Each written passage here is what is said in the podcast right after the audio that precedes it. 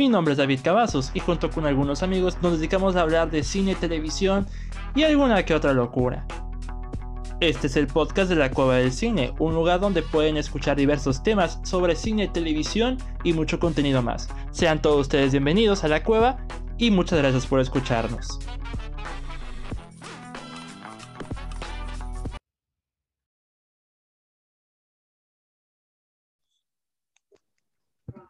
Bienvenidos amigos una vez más a la Cueva del Cine. Mi nombre es David Cavazos. Es un placer estar con ustedes. Un episodio más en nuestro final de temporada, porque así es amigos, vamos a cerrar esta temporada con el episodio 82 y dentro de la temporada es el episodio 45. 45 episodios después de la primera temporada, vamos a cerrar la segunda para un merecido descanso y pues, pues no, tenía que ser un episodio especial por ello tenemos a la cueva de palomitas en serie, el crossover, mitad de crossover aquí. Y pues nos acompaña, primero que nada, el buen Fernando Videros. ¿Cómo estás, Fernando? Está bien.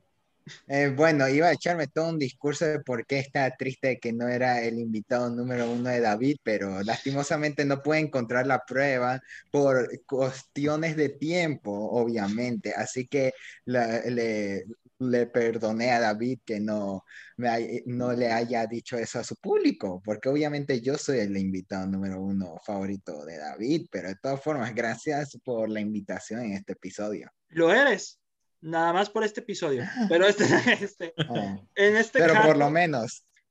Pero pues Fernando no está solo, se trajo también aparte de la tropa de palomitas en serie y pues desde Ciudad de México nos acompaña el buen Kaki.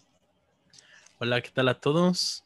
Buenas noches y estoy muy feliz de por fin poder coincidir con el buen David, que la colaboración que tuvimos con él lamentablemente no puede estar, pero por acá andamos. Dicen que siempre hay segunda oportunidad para todo.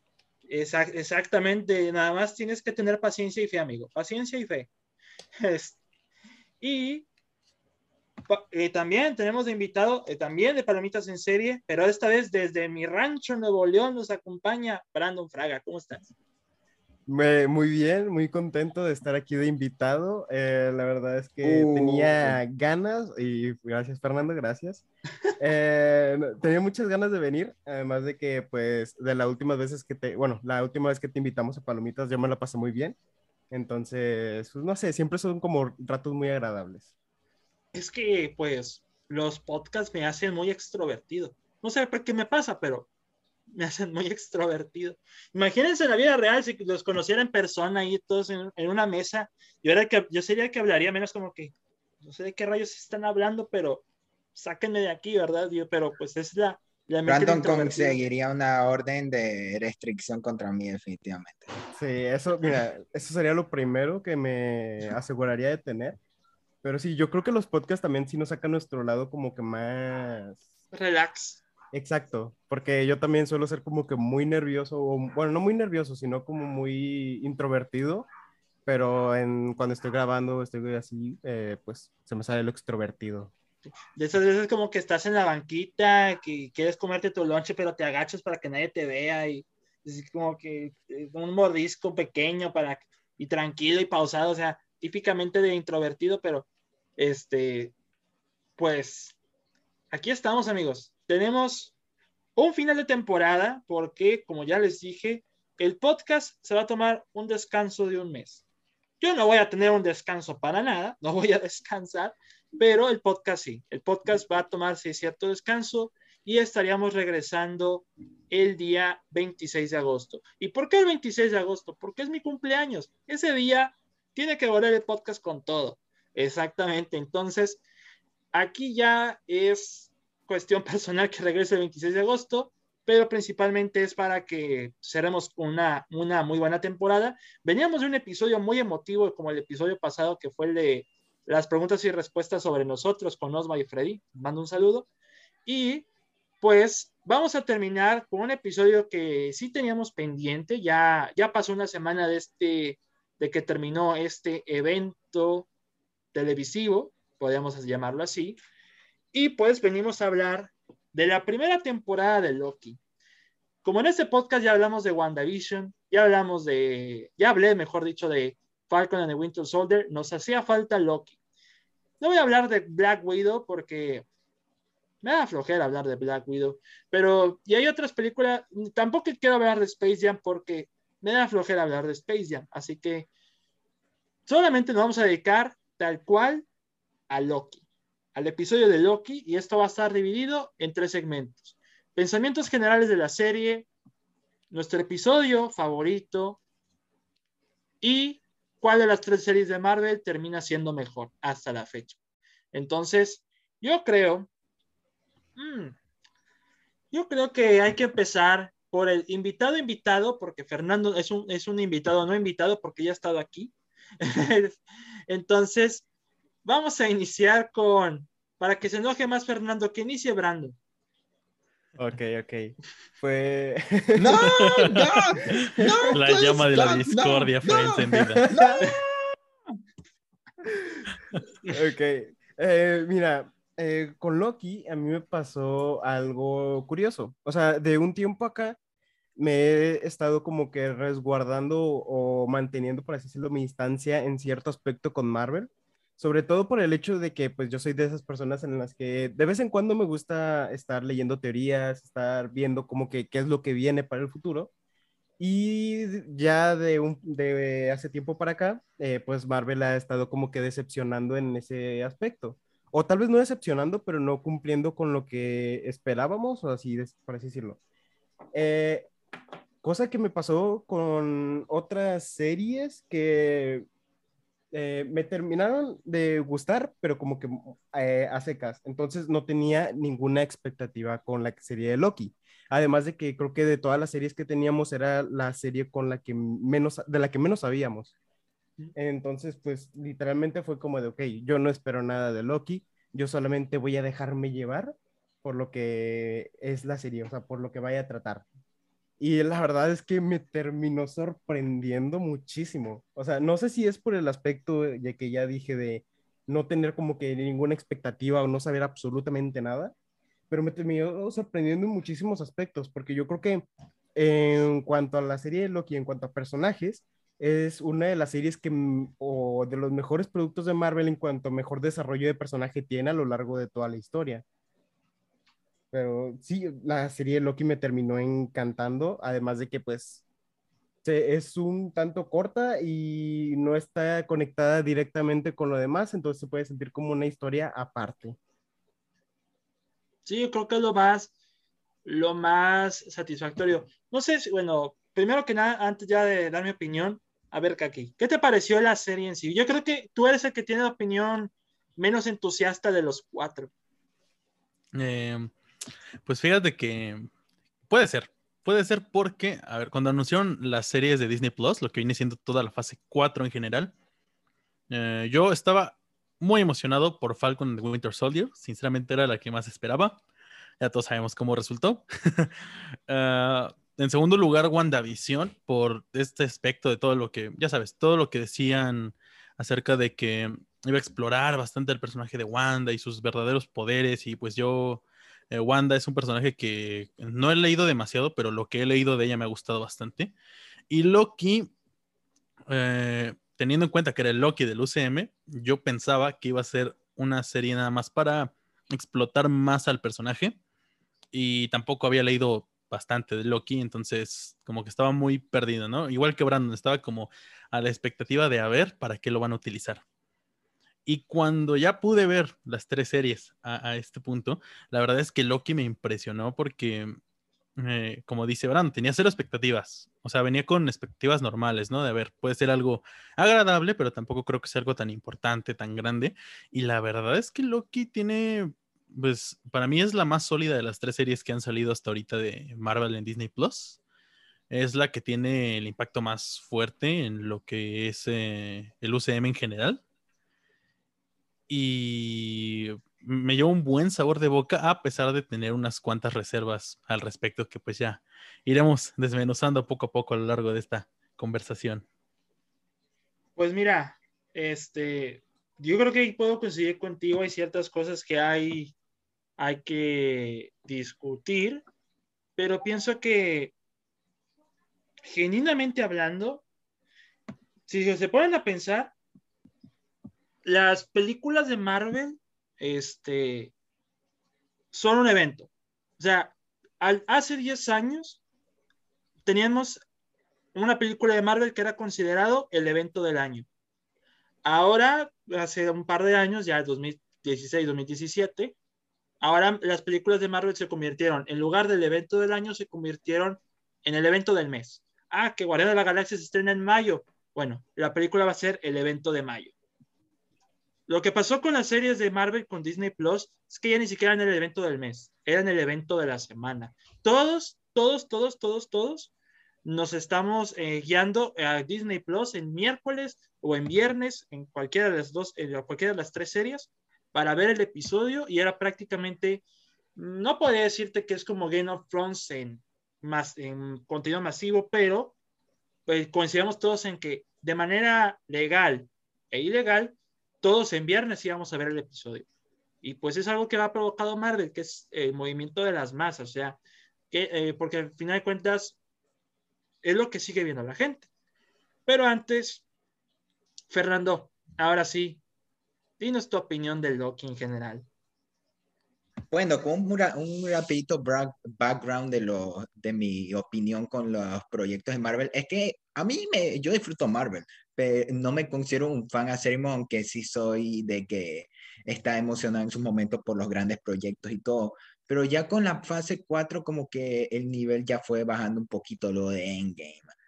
Ya diciendo, ya van sin rumbo y ya puede que los disfrute, pero no sé si me emociona igual. Y bueno, en especial las series yo digo, ah, las voy a ver, pero no, pero no esperaba gran cosa. WandaVision desde los primeros episodios me sorprendió, me enganché y ya el capítulo, el último capítulo no se me hace tan malo como algunos lo tachan, pero sí se me bajó un poco la serie, aunque la considero mejor de lo que varios la han puesto, porque sí le han tirado hate mientras más pasa el tiempo. Y Falcon, yo no esperaba nada de Falcon, hasta el primer episodio de Falcon se me hace muy X, pero mientras más avanzaba mm, en guion me sorprendió y cómo es que nos trajeron cosas como John Walker y el por qué aceptamos ahora a Falcon como el nuevo Capitán América me sorprendió y por eso se me hizo hasta mejor, aún teniendo un poquito la fórmula muy Marvel.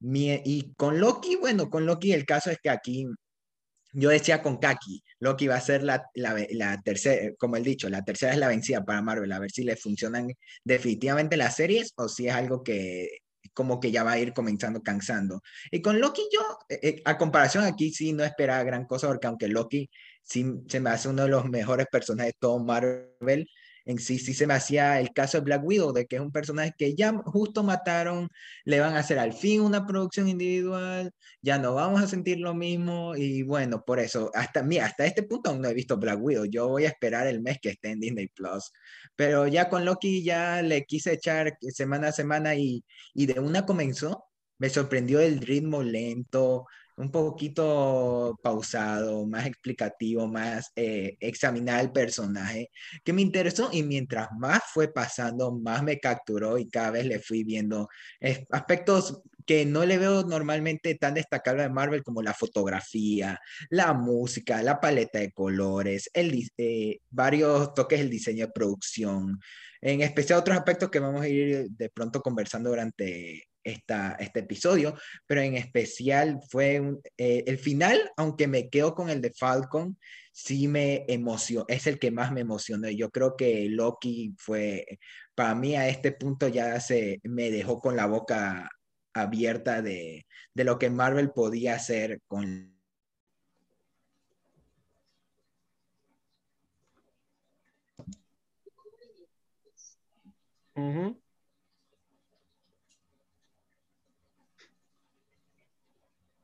Bueno, entonces, con eso, en sí, puedo decir que Loki es una serie que me cayó la boca, definitivamente. Y ya después vamos a ir examinando un poquito a poquito lo que, eh, los aspectos que más destaco y que no me terminaron de encantar de la serie, pero sí es una que me demostró lo que Marvel puede hacer con las series y en especial con un personaje que, que creía que ya lo había dado todo en este universo.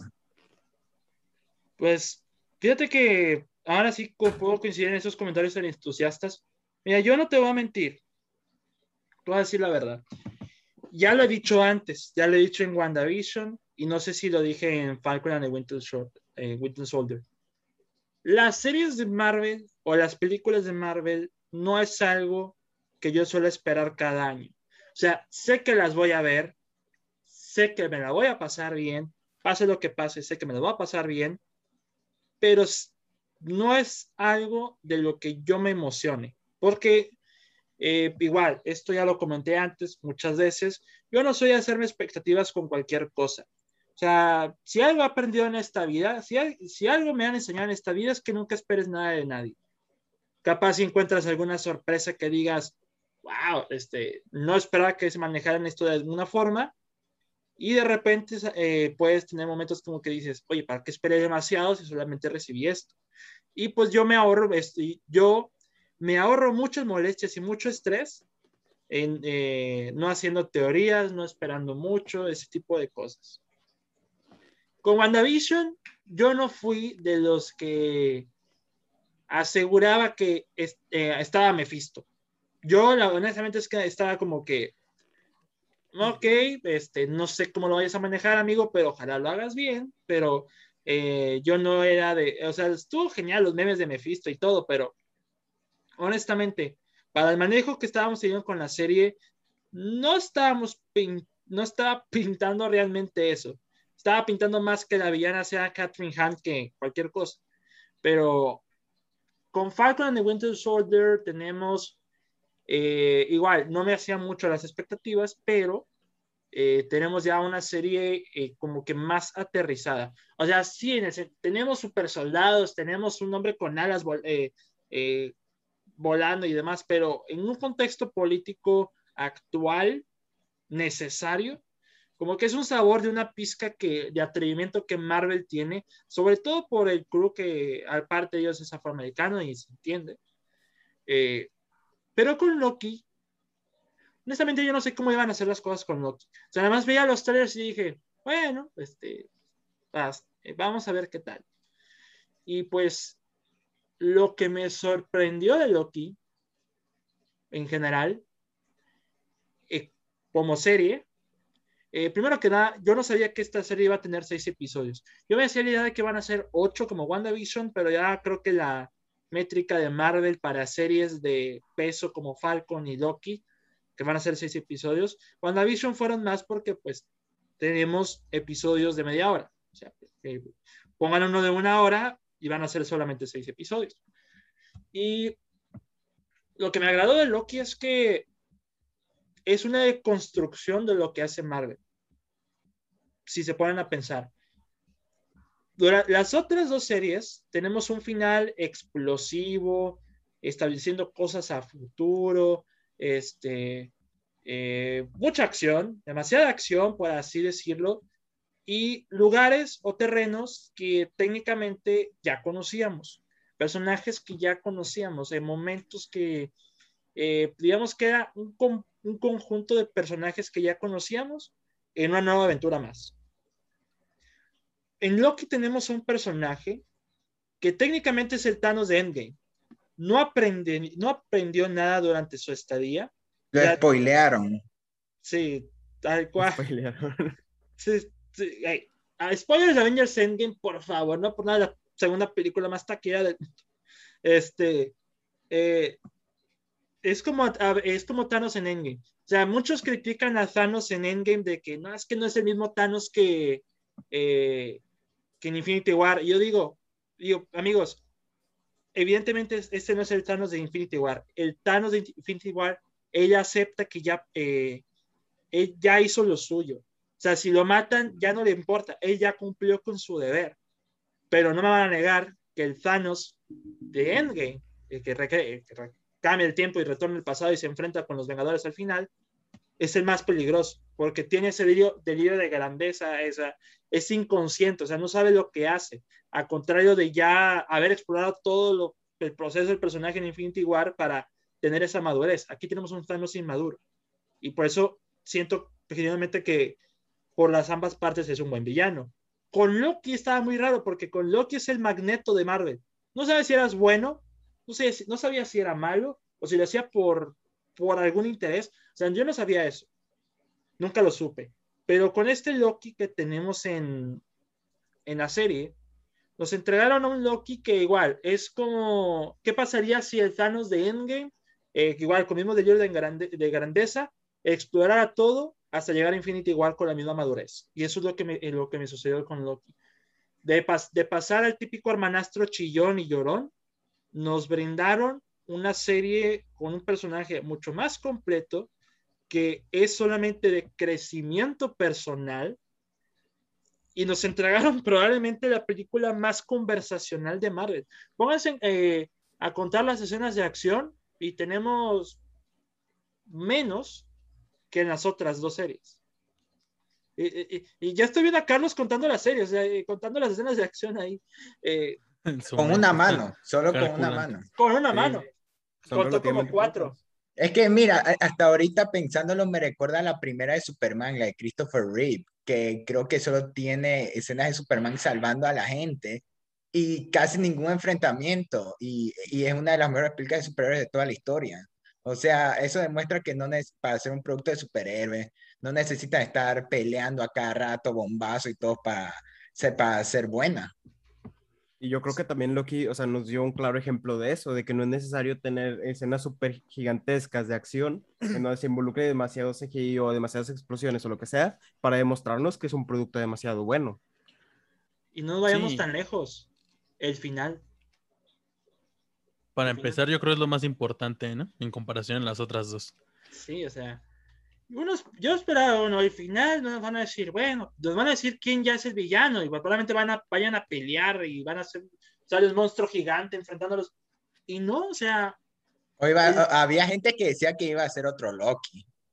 Sí, pues quién sabe, o sea, el punto es que nos dieron un final muy, muy, muy distinto, incluso a series como también The Voice, que tienen sus finales grandes también pero Loki nos dio un final bastante pausado. Y ya con lo que nos eh, eh, venían estableciendo yo, eh, cuando vi todo lo que estaba pasando con Kang, que ahorita, ahorita les pregunto sobre el personaje, pero siento genuinamente que el personaje de Kang es un poco el, no sé, vamos a tener mucho de él muy pronto, o sea, lo vamos a ver en Ant-Man 3 en Quantum Mania se llama, Ant-Man 3.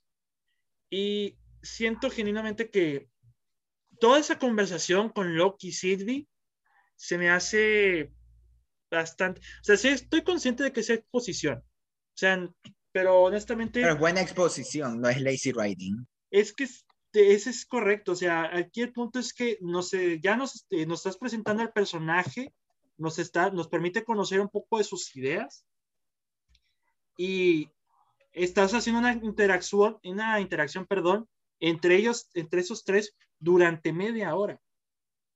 Media hora. Igual que literal la mitad del capítulo es solo Loki y Sylvie conversando con él y por eso todo, eh, y es en sí como tú dijiste es un episodio muy calmado pero es porque toda la serie para mí se me hace que tiene un ritmo lento y todo y eso la beneficia por todo lo que toca y bueno. y, de, hecho, en, en, este episodio, o sea, hablando de eso, de que sí nos dieron un final muy distinto, en el que la mayoría es este, una plática, inclusive con el villano. o sea, el villano creo que tiene un monólogo en el episodio que ha de durar como 15, 16 minutos. Eh, qué cosa que yo no recuerdo verla en un producto así de Marvel, un discurso o un monólogo tan largo. Fíjate que es creo que también es parte del encanto del personaje. Aquí es donde yo les pregunto, ¿qué les pareció Kang? Uf. A ver, Kaki. Vamos a empezar con lo bueno, porque a mí Kang fue de las cosas que más me gustó en Loki. Por el, para empezar, porque yo estaba, mm, no sé, no estaba muy seguro si iba a ser o no iba a ser el mefistazo, al final, por suerte, no lo fue. Porque, o sea, ¿cómo decirlo? Como que todos los caminos llevaban a Kang. Pero, a la vez, eh, como que no estaba tan seguro de que Marvel fuera a lanzar al personaje en esta serie. Además, porque toda, eh, eh, para complementarte lo que está diciendo Kaki, mi miedo era que fueran teorías de los fans, porque lo de Mephisto vino de la nada. Ah. eh, y de teorías de fans, y por eso yo creí que iba a pasar lo mismo con Kang, de que no, eh, lo- no iba a ser Kang, sino solo una alucinación de los fans, y cuando aparece uno se queda como que, ¿en serio? Solo con ver a Jonathan Majors, uno se queda, ¿en serio es Kang? Ajá, exacto. O sea, yo cuando lo vi, dije, no puede ser. O sea, a lo mejor es Bait, o- otra cosa, ¿no? Pero sí es Kang. Es que también hay dos Em. factores, hay dos factores aquí. Número uno, ya habían anunciado al villano, eh, a Jonathan Mayors, que por cierto, muy buen casting. Eh, si lo habrán visto en, en Lovecraft Country de HBO, pues se van a dar cuenta que el tipo es muy buen actor. Una de las series que tengo pendiente de ver, pero también yo lo vi en The Fight Blood, el man actúa muy bien. Ah, también, o sea, ese tipo es muy buen actor, o sea, hicieron muy buen casting, pero ya sabíamos que iba a estar como Kang en Ant-Man 3, En sabíamos que en algún punto lo iban a establecer. Y segundo, lo de Kang, o sea, número uno, muchos decían, ah, es que la villana va a ser Miss Minutes y luego o va a ser Kang, y al final, de- al final resultó que eran los dos, o sea, pero aquí nos dieron a Miss Minutes medio creepy, pero Un poco de screamer ahí. un screamer, o sea, primer screamer de una película de Marvel, este, de una serie. Un preparativo para lo que sea que vengan con terror, con Multiverse of Madness, que no creo que sea tanto terror, porque hasta el director que se salió dijo que no era lo que esperaba, pero teniendo a Sam Raimi, quién sabe. O sea, Sam Raimi hace terror, terror del bueno, así que, por favor, por favor, hombre. Lo- los sustos de la trilogía original de, de Spider-Man, eh, eh, nada más. No, Son, son muy buenos. de Evil. Dead, de uh, Drag Me to Hell, no, no, maldito Sam Raimi, está loco. Eh, también, eh, ¿qué nos iba a decir? Esto de Kang no era una repercusión del recibimiento de, de WandaVision. O sea, ya tenían planeado que iba a ser Kang en Loki. O sea, el- el- to- toda la mayoría que quedó decepcionado con WandaVision y su final porque esperaban a, a Mephisto, esa reacción no fue la repercusión de que tuviéramos a Kang en Loki. Aquí Sí, genuinamente no. lo planearon. Sí, sí, sí, no, no, no creo que fuera por eso, sino más bien porque a veces Marvel, dentro de sus planeaciones, eh, como dices, o sea, Marvel tiene una característica que era buena hasta WandaVision, pero no por los motivos que todos creen, que es el hecho de que Marvel rara vez hace lo que los fanáticos creen que va a pasar. O sea, hasta eso, para bien o para mal, sí te sorprende. Eh, aquí yo creo que fue la, la, vaya el caso, porque, o sea, fue algo grande, o sea, nada más con, con lo que apareció en Loki en el último episodio fue suficiente para mover a todos los a todos los fanáticos de los cómics, del Kang de los cómics, y como dicen, también para llamar la atención de aquellos no lectores o gente que solamente eh, ve series, porque Jonathan Mayors es muy buen actor y yo creo que aquí podemos ver la calidad de actor que eligieron para ese personaje, que está muy adecuado. Y sobre todo, si van a seguir introduciendo variantes de Kang a lo largo de, de la fase 4 de Marvel, utilizando Jonathan Mayors, yo creo que esto va a ser un monstruo. O sea, vaya, va a cargar la fase 4 sobre su espalda muy fácilmente porque es muy buen actor. A mí me encanta Jonathan Mayors. Pues sí, ese es un muy, muy buen actor. También, eh, qué bueno que comentaste lo de WandaVision porque, y lo que esperan los fans, porque sí, es cierto, Marvel nunca le hace caso a los fans. O sea, Marvel ya tiene planeado su rumbo. Y esto, de alguno u otro, la- eh, algunas personas, algunos fans, ya se acostumbraron a ello. Otros, Cosa que eh, los de DC no han hecho. No, pero mira, te voy a decir la verdad. Las películas de Marvel ya tienen un nicho. Los fans de las películas ya estaban conscientes de que gran parte de las teorías no se les iban a cumplir. Además que, aunque me gusta que Marvel sí respeta su material de origen, hasta cierto punto, de todas formas, no lo siguen como obligatorio, porque Sí, no, o sea, Civil, War, eh, Civil War es una muestra, porque no es, no es el cómic, literalmente es, es, es una cosa en el universo de Marvel que le pusieron el nombre de Civil War, pero que funciona, no sé, ya tengo mis cosas con la película, pero funciona haciendo su propia cosa. no, Sí, y Marvel en ese aspecto se toma muchas libertades creativas con respecto a adaptar su material, cosa que, que sí, se agradece muchísimo, porque siento de que si tal cual adaptaran, por ejemplo, lo que sería Civil War, o la parte, la primera vez que sería muy complicado meter a tantos personajes en una sola historia o en una película de dos horas y media. Y además de que sería muy predecible lo que va a pasar. Entonces, como que, ah, mira, o sea, al, menos algunas personas siento de que antes de ver una película se ponen a investigar un poco. O, por ejemplo, en el caso de Marvel, que más que nada es como de ah, curiosidad, qué es lo que puede pasar en, este, en esta película, para más o menos tener una idea. Entonces, imagínate que lo hagan tal cual. Yo creo que sería un tanto predecible e inclusive aburrido.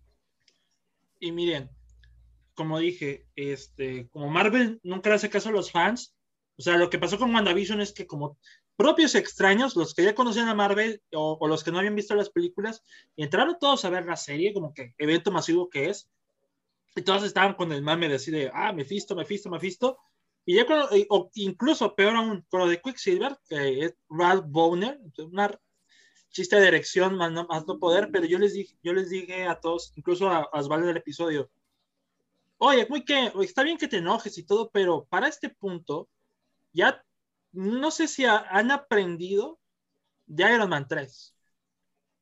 O sea, eh, lo de Iron Man 3 no se me hace tan malo. Yo ya lo superé y hasta siento que eh, fue un buen giro de trama, aunque, desperdi aunque en parte desperdiciaron a Ben Grizzly, en sí fue un buen giro de trama, pero algo como lo de Quicksilver sí se me hace manipulación, pero lo de Mephisto ya fue cosa de los fans que se metieron. Pero mira, es que es igual, es igual lo de Quicksilver con lo de Mandarín en Iron, en Iron Man 3. O sea, prácticamente ya para ese punto Marvel nos dijo, nos dejó muy en claro, ¿saben qué, amigos? Muy bien con sus teorías, síganlas haciendo, pero nosotros tenemos nuestros planes. Y eso pasó con WandaVision. Tenían otros planes, no se les cumplió lo que querían y pues He oído que hay algo con Taskmaster en Black Widow, pero ni idea, pero ya me debo imaginar porque ha habido publicación de otra excepción de Marvel y ya con eso ya me imagino todo. Bueno, como Fernando no ha visto Black Widow, lo va a dejar así como que sin spoilers. El giro de Black Widow con ese personaje no se me hizo malo. La verdad no. O sea, genuinamente podría, eh, puedo decir que me interesó eso, la manera en cómo lo abordaron o pues la lógica de todo esto, eh, sí es muy extraña, pero lo voy a dejar así. Lo voy a dejar así. Fíjate que aprovechando que estamos hablando de, de Taskmaster, eh, utilizando por ejemplo esa, esa comparación que fue que salieron casi al mismo tiempo el final de temporada de Loki y Black Widow. Yo creo que algo muy positivo que tiene Loki, creo que ya lo habíamos comentado este, con los chicos de Palomitas es que ah, se toma la libertad de reinterpretar a los personajes, algunos personajes que aparecen, pero de una buena manera. Eh, por ejemplo, yo creo que Taskmaster en Black Widow tuvo un giro raro, pero no por el hecho de que lo reinterpretaran, sino porque no te explican nada de este nuevo personaje. O sea, si hubieran dejado a Taskmaster calcado de, los cómics, más de uno hubiera dado por sentado muchas cosas y quizá pudo dar esa falsa sensación de, que te explicaron al personaje. Y la verdad, yo creo que la reinterpretación que le dieron no era mala, pero no te explicaron absolutamente nada de él, eh, ni nada de su historia, y quedó ahí como un buen villano eh, arruinado, o sea, mal, mal hecho, al menos hasta este punto. Y en Loki, lo que pasó con Kang y lo que pasó con Sylvie para mí fue un muy buen acierto porque es un personaje, o son personajes que nacen, digamos, de la fusión o de tomar varios elementos de personajes alrededor de la mitología de Loki e insertarlos dentro de la serie y que se volvieran entrañables, que tuvieran buenos desarrollos con los elementos que habían elegido para ellos y no simplemente que se sintiera como una economización de, los personajes. Ok, ok. Y, y, ahora ya para este punto, no sé si vamos a coincidir con esta respuesta todos, pero quizás sí, quizás no. ¿Quién es su personaje favorito de la serie? Eh, sí. Eh, bueno, no, no, no, no sé ustedes, pero a ver, yo, yo lo tengo muy claro. Este, a pesar de que yo nunca he sido como que muy fan de Loki, porque la verdad es que en otras películas como que lo veía, decía el personaje está interesante, pero no me termina como que de llamar tanto la atención. En esta serie logré conectar muy bien con el personaje de Loki, de Tom Hiddleston, pero la verdad es que siento que la persona que se robó completamente este, la serie fue Sofía Di Martino interpretando a Sylvie. Oh, yo, yo, yo quedé enamorado de Sylvie de, y de Sofía Di Martino, para variar. O sea, cuando me... El club. Sí, cuando, cuando dijeron en, eh, en, el primer capítulo, es que la variante es otro, es otro Loki, yo, ay, no sé, yo pensé, ¿será un clon de Loki? Pero ya cuando vi a Sylvie dije, ok, ok, ok, ok, cuéntame más, tal cual. Pero para mi caso, no solamente Sylvie, también Mobius se roba el show. Oh, sí, sí. Ah, eh, mira, desde el primer, e, esa era una de las cosas que más me interesaba de la serie, que iba a estar Owen, Owen Wilson, que, que, eso es algo que no habían comentado mucho de la serie y para mí Loki tiene el mejor cast de todas las series, desde Sofía y Martín, ¿no? Hasta estrellas como Owen Wilson y hasta actrices infravaloradas como Gugu McBride que hace de Rabona y, y, que tenía miedo de que la desperdiciaran y terminó siendo una interesante antagonista. Sí, es que me encanta mucho Mobius porque es como el típico oficinista que aunque lo agarras de malas te, te habla igual, que de igual de siempre. O sea, es como que eh, me acuerdo de esta broma que decía que eh, no me específicamente no me acuerdo la escena, pero decía este lo que voy a deshacerme toda esta oficina, de tu, voy a destruir tu oficina y como que Mobius dijo, ah, claro, me harías un buen favor, tal cual. Es como que esa como que actitud de Mobius como que tan pasiva, pasiva y y las escenas de ellos conversando, todo esto de la ensalada que se le está arruinando y Loki ahí de, eh, no, que echa pura eh, cosa ahí, eh, también la dinámica entre ellos dos es bastante buena, como también eh, lo es Loki con Sylvie. Pero me agrada mucho también la dinámica entre Moyos y Sylvie en lo poco que teníamos en el quinto episodio, sobre todo porque los memes los memes de, de, Owen Wilson con sus versiones de, de, Rayo McQueen. Con los personajes de Wes Anderson. Ah, pero los de Anderson. O sea, los Casanovias, Shanghai Kid, el Rayo McQueen. O sea, esos memes no tienen precio. Pero en, de mis favoritos es Mobius. En sí, todas las relaciones en la serie están muy bien construidas, desde Mira, hasta el episodio 3, que es considerado por muchos el más flojito, porque es el que menos avanza la trama, ayuda full a que Loki y Sylvie puedan ir conectando más y que después lo que vaya haciendo en la serie con ellos se sienta aún más fuerte. Y, y también lo de Morbius y Loki, que me hubiera gustado ver más, porque no es como que quedamos que pudieron haber explorado más para demostrar esa amistad fuerte que tenían, pero funciona muy bien la química entre ellos y la de la de Rabona y Mobius es una que no han hablado y que también es muy buena y que hasta en el final se siente. Pues tú dime que aquí, ¿qué opinas? Pues mira, hay muchos buenos personajes en Loki, pero solamente tenemos un personaje legendario y ese es Cocodrilo Loki. Ah, no es cierto. Em, no, la verdad, eh, fíjate que... Eh, la más chistosa de todas es que es un caimán y todos le dicen cocodrilo. sí. En la serie le dicen que es caimán. Rayos de la vida. Demonios. Hemos fallado como eh, fanáticos. Es que, tal cual, o sea, para los que sepan inglés, ven que dice alligator, es un caimán. Pero bueno. Sí, cierto. Además, tiene unas características diferentes de, del cocodrilo. No sé cuál exactamente, pero ahí es donde confirman. Es un, es un caimán, un cocodrilo, ubíquense. Sí, no, pero bueno, ya, ya hablando en serio, o sea, sí me a cocodrilo aquí, pero ya hablando en serio, eh, entre Kang y Sylvie está mi personaje favorito, pero yo me iría más por Sylvie por lo que pudimos ver. Y principalmente por la reinterpretación del personaje de Enchantress.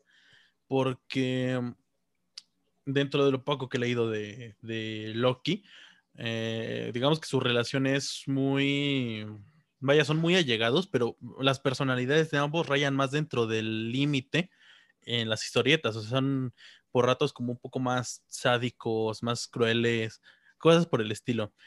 Y la reinterpretación que le dieron en esta serie al personaje que toma elementos o los elementos que toma de Enchantress, eh, para mí fueron interesantes, porque en un primer momento cuando la vi, al final del capítulo 2, que creo que es donde sale, por primera vez, eh, me dio, vaya, me dio esa sensación, yo dije, es Enchantress, 100%, o sea, tiene los poderes, tiene la apariencia, todo.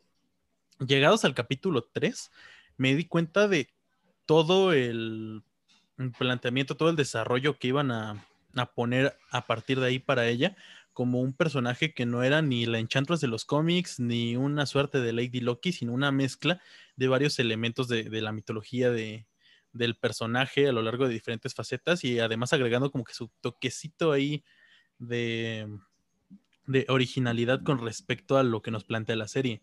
Entonces ver esta faceta de este personaje que sí es desconfiado, pero a la vez se siente solo, pero tiene preocupaciones a pesar de ser tan poderosa, me pareció muy bueno.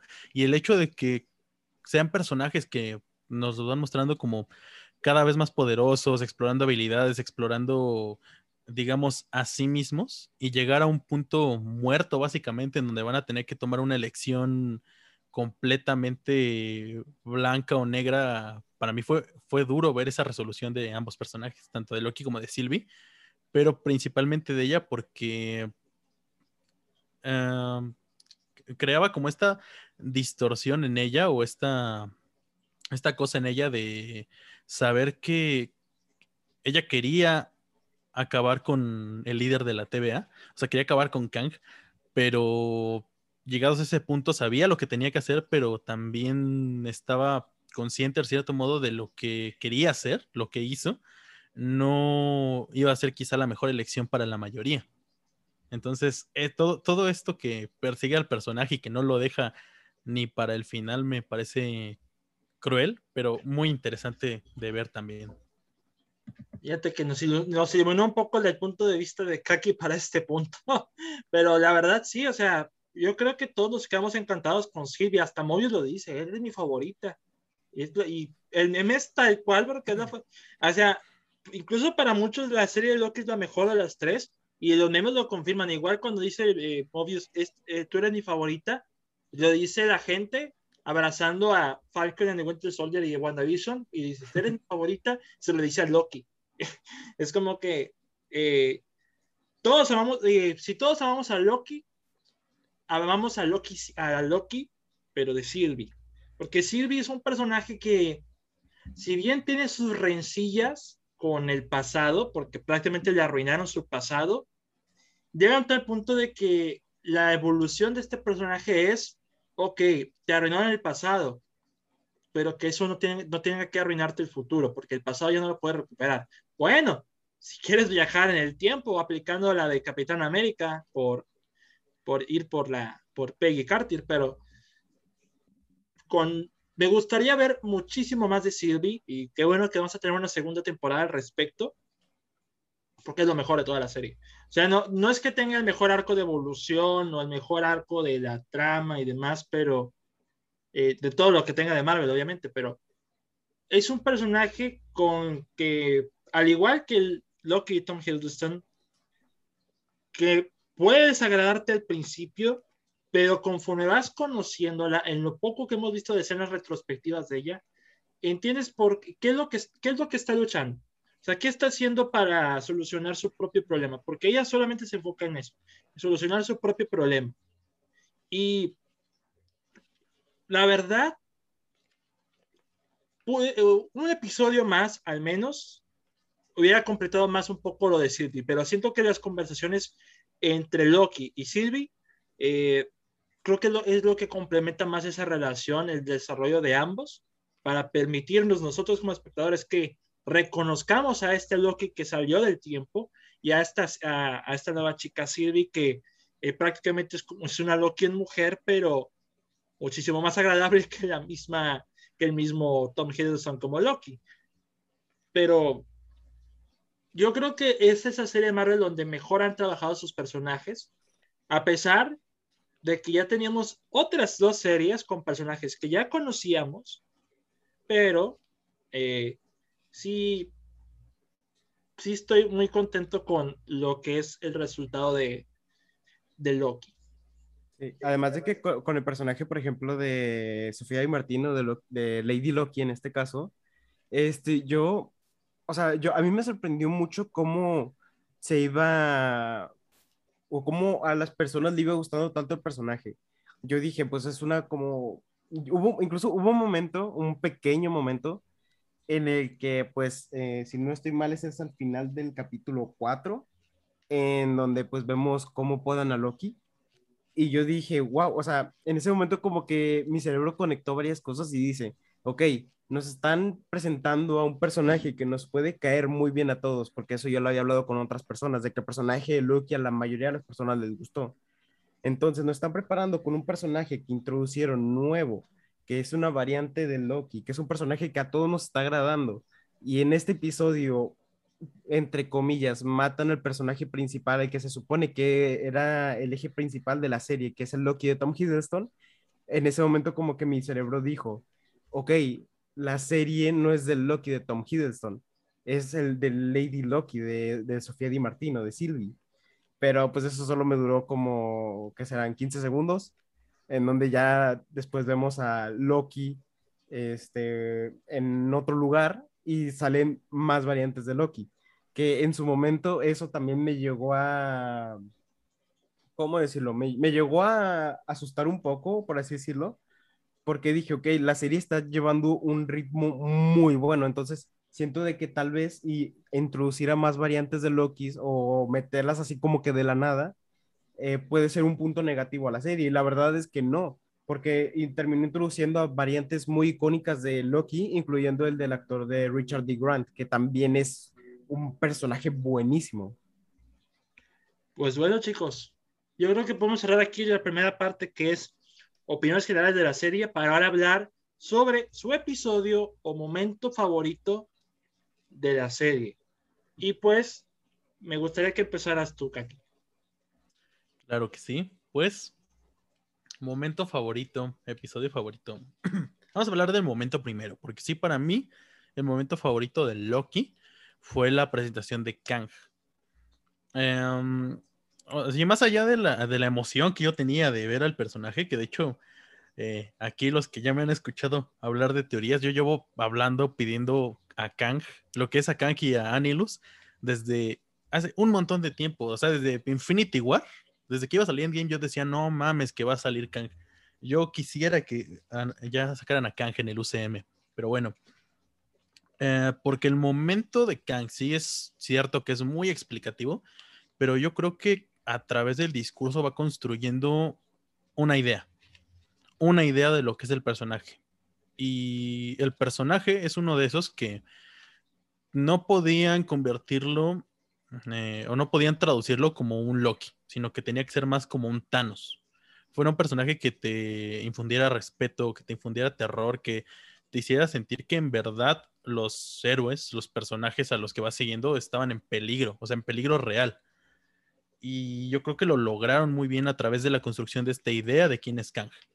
A mí me erizó la piel, o sea, el momento en el que van en el elevador, por el hecho de que ellos lo ven y se dan cuenta de que es un simple hombre, un hombre común, sin poderes, sin nada especial, pero aún así les infunde miedo, o sea, ellos le temen, no están seguros de qué puede ser, de qué va a pasar, y a través de su discurso te vas dando cuenta que en verdad es peligroso, pero ni siquiera es el más peligroso de todas las versiones de él que hay allá afuera. Ese para mí sería mi momento favorito de toda la serie de Loki porque o sea, me emocionó, me hizo sentir ese peligro verdadero a través de él. Yo dije, este tipo eh, es, se ve impredecible, en cualquier momento va a decir o va a hacer algo que nadie, nadie, absolutamente nadie aquí va a poder evitar. Fíjate que en la escena final del episodio donde Loki regresa a la TVA y luego ve a Mobius y dice, oye, va, a suceder esto, va a suceder esto. Y Mobius le dice, espera, cálmate, cálmate, dime tu, como haya dicho, dime tu, tu sector, de dónde eres y demás. Y yo dije, bueno, Mobius no actuaría así, pero me di cuenta de que, o no sé si soy yo, o era otra teoría, no sé si ustedes me lo confirmen, pero para mí era como que, ok, ese es otro Mobius, ese es otra TVA. pero no sé si sea locura mía o si ustedes lo vieron así. No, sí. De hecho, fíjate que es congruente con el desarrollo de Kang, porque, bueno, yo creo que ya lo han de haber visto en algún foro por ahí, porque mucha gente inmediatamente lo saltó. Pero es que el Kang que se muestra al final del episodio, o sea, el que les está hablando a Loki y a Sylvie, tiene el atuendo de Immortus, que realmente es como la versión buena de Kang. Y cuando Loki llega a esta TVA alterna, la estatua que está ahí está, ajá, está erigida con, ajá, está erigida con el traje de Kang el Conquistador. Entonces, eso también fue algo que te impacta porque dices, cayó en otra TVA, pero ¿en qué TVA cayó? O sea, yo creo que es la peor a la que pudo haber llegado.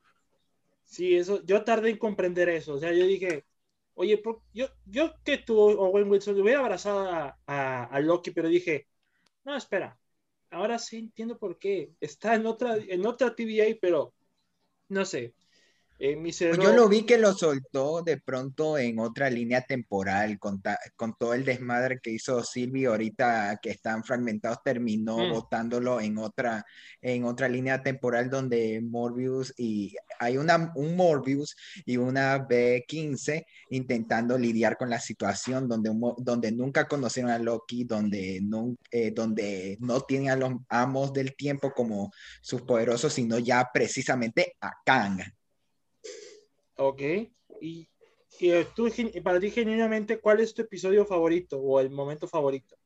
Mi episodio favorito como tal es el, es el 5, definitivamente. De pronto también el 4, pero el 5 ya fue donde ya dije, ya, esta ya se volvió, porque durante la serie yo estaba viendo, sí le estaba ganando a Falcon, porque Falcon aún tenía sus cositas que me sorprendieron, pero ya fue con el quinto, el quinto que dije, esta ya es la mejor de Marvel, definitivamente.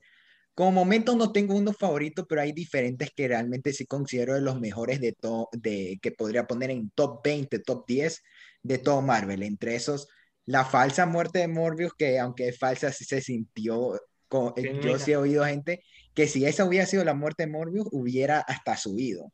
Nomás por el momento se queda. También eh, el Classic Loki sacrificándose por, para que Sylvie y Loki puedan controlar a la bestia que, que tenía Kang.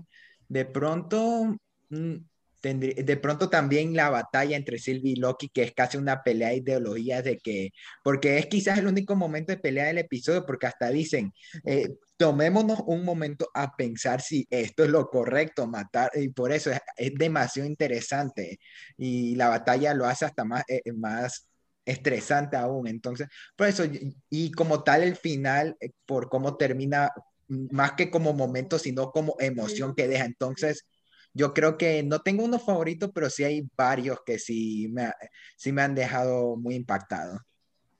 Fíjate que qué bueno que lo, lo mencionas. En cuanto a al momento de Mobius, por ejemplo, al de Loki clásico, es que a qué actorazo agarraron a Richard E. Grant, o sea, se agarraron, o sea, me impresiona mucho de Marvel que, así como Rápidos y Furiosos también, porque Rápidos y Furiosos no se queda atrás, eligen buenos actores para completar su elenco. O sea, Rápidos y Furiosos tiene a Helen Mirren, que la ponen donde la ponen, a Charlize Tiene a Kurt Russell. A Kurt Russell, a Idris Elba, o sea, agarran buen elenco. Para las jaladas que hacen, hacen un buen elenco. Pero, y que se nota que esos manes, en serio, imagínate la dicha de que te digan, eh, que venga Vin Diesel y diga, quiere ser parte de la familia. ¿Quién diría que no? Solo Dave Bautista, es, el es la única persona con razonamiento que creo que le ha dicho no. Es que pues ya sabes cómo es Dave Bautista, ya agarró el modo serio, agarró el modo Dune, el Blade Para que veas, eh, para que veas que lo, cómo lo dejó Snyder. Maldita sea. Este, pero pues eh, con Richard E. Grant como el clásico Loki, fenomenal el tipo. O sea, hace un muy, muy buen trabajo. Y muchos de ustedes ya lo van a ver en la película de Mask con Jason Isaacs, que la vi en Sundance. Esa hasta, mm. esa, híjole, buena actuación. no, hay, no hay fecha de estreno aún para más, ¿verdad? No, pero nunca lo sabremos. Pero yo, en cualquier momento, en, cualquier momento. Yo la vi en Sundance, pero ustedes ya, Netflix, creo que Netflix la tomó, pero ya para que estén al pendiente de, Yo ubicaba nomás a Richard, eh, yo sí había visto a Richard Grant en varios pequeños segmentos de películas, hasta él aparece cinco minutos en la primera de Hitman Bodyguard de Ryan Reynolds y Samuel Jackson, Ah, pero yo más lo ubicaba por, por Rise of Skywalker, la cual era una, la peor imagen que alguien puede tener cuando se, eh, cuando se trata de, de mi opinión personal, pero sí, yo sí había visto en otros proyectos que era un buen actor, pero aquí yo creo que, no, eh, que más que demostrar lo tan buen actor que es, va a ir a un público más general, porque yo creo que Marvel es lo, eh, ha ayudado a varios actores a que el público en general pueda conocer a más actores y eso creo que le va a pasar a Sofía y Martino ahorita que ujú. se volvió famosa gracias a esta serie y por eso quizás Richard Grant tenga más reconocimiento del público por eso yo y yo eso es algo que aplaudo cuando alguien va a estar en Marvel que, que ahora la gente va a ubicarlos Y bien, Brandon, para ti, ¿cuál es tu momento, escena favorito? Ok, eh, yo antes de escucharlo, o sea, cuando nos comentaste de todo, de cómo íbamos a estar dividido, yo ya tenía uno en mente. Pero ahora que escuché lo de Kaki, escuché lo de Fernando, yo también me quedo más que nada así como que en una postura de, ahora no sé cuál escoger porque realmente, o sea, la serie tiene momentos muy buenos. Te voy a mencionar la que quería mencionar en un principio, que era la escena de Loki de Richard D. Grant, en donde se sacrifica para que Sylvie y Loki puedan este, controlar de alguna forma a Lyot para poder como que pasar a lo siguiente. Esa escena se me hizo buenísima. O sea, además de que pues, el actor de Richard D. Grant se me hace muy bueno. Eh, aunque también el momento ese con esa explicación de que de todos los Lokis somos mucho más fuertes de lo que realmente pensamos, se me hizo como de algo de, esto lo hicieron solamente para tener un pretexto de tener como que las ilusiones o de lo que se puede venir en un futuro. Pero realmente no me molestó tanto. Y ese es el momento que iba a mencionar, pero ahora que lo menciona Kaki, el momento en donde se revela Kang con todo el trasfondo, con todo lo que lleva consigo el personaje, inclusive eh, pues prácticamente todo lo que apareció en la serie me pareció también buenísimo. Y el de Fernando, el de la pelea ideológica que tienen Loki y Sylvie al final eh, de la serie, eh, cuando están, cuando Sylvie quiere matar a Kang o al personaje... eh, y el beso remata el momento Sí, y es también, ahora que lo menciona de esa forma Fernando, de esa pelea ideológica de debemos matarlo o tenemos, o sea, tenemos que pensar algo, porque no sabemos si matarlo sea la respuesta correcta, o sea, la mejor forma de afrontar con todo esto. Eh, me- yo te digo, me, la primera que tenía en mente era esa, la de Loki clásico, pero realmente con las que mencionaron eh, ya no sabría ni cuál decirte, porque las tres me parecen momentos muy buenos. Ok, antes de mencionar mi momento favorito, estuve viendo aquí en Letterboxd la carrera de la poderosísima Sofía Di Martino. Estuvo en Yesterday de Danny Boyle. Sí. Ay, yo no me acuerdo nada de esa película más que excepción Mm, Cállate, cállate, por favor. No hables, de- no hables mal del arte. Pero creo que me llama la atención. Ella tiene un cortometraje llamado Smear que dirige Kate Herron. Kate Herron es la directora de Loki. ah sí la de Loki Oh, es verdad. O sea, ya veo de dónde salió Sofía Di Martino para el casting de, de esta serie. O sea, no me sorprende, pero nada más quiero dejar el dato ahí. Mis momentos, mis momentos favoritos, bueno, mi episodio favorito es el cuarto. No sé si ustedes han notado en las tres series de Marvel que el cuarto episodio es el punto más alto de las tres. En el episodio de WandaVision, el episodio 4, tenemos a Quicksilver eh, llegando al final del episodio. En Falcon and the Winter Soldier tenemos a, a ¿cómo se llama este tipo? Eh, Wyatt Russell. Wyatt Russell, eh, ¿cómo se llama el personaje? El nuevo Eh, Capitán John. Walker John Walker, gracias. Eh, matando al, a uno de los Flag Smashers con su escudo, con el escudo. muy mal editado pero con el solo mostrar sangre en una producción de Marvel yo quedé yo dije Marvel mis respetos estuvo mal editado pero mis respetos Es- Sí, por favor, amigo. Sí. ¿Qué, qué, qué esperabas, amigo? Este, pero es el cuarto episodio, el mejor de esa temporada. Con Loki fue igual. Así como dices, o sea, Lo malo de Mobius es que revivió, como que el- ya su muerte, entre comillas, se sintió menos emocional, pero el momento lo vale, las emociones lo valen, esos giros en la trama lo siguen valiendo, porque digo, es el punto más alto eh, de la de una serie de Marvel eh, en general. Y es, ya es un patrón que puedo identificar. Es una racha. Pero mis momentos favoritos es la dinámica entre Loki y Mobius como una especie de bromance muy awkward. Tenemos a Loki y Sylvie como una especie de romance también muy awkward. Y la dinámica entre Loki y Sylvie Kang, que es entre héroes y villanos, o antihéroes y villanos, muy awkward también. O sea, la serie de Loki tiene un sabor muy distinto, muy, muy distinto a otras producciones de Marvel. Quizás por el producto que nos, eh, nos presentan. El humor de la serie como que también está bastante atinado. Ese chiste donde eh, le, Loki entra a la fila y dice, espere su turno, pero solo hay una persona en la fila. No, espere, tome el boleto y espere su turno. Y yo, maldita sea, solamente hay uno. O sea, ese tipo de humor pegó mucho en mí, además de la dinámica entre Mobius y Loki, con, con, repito, con todo esto de la ensalada.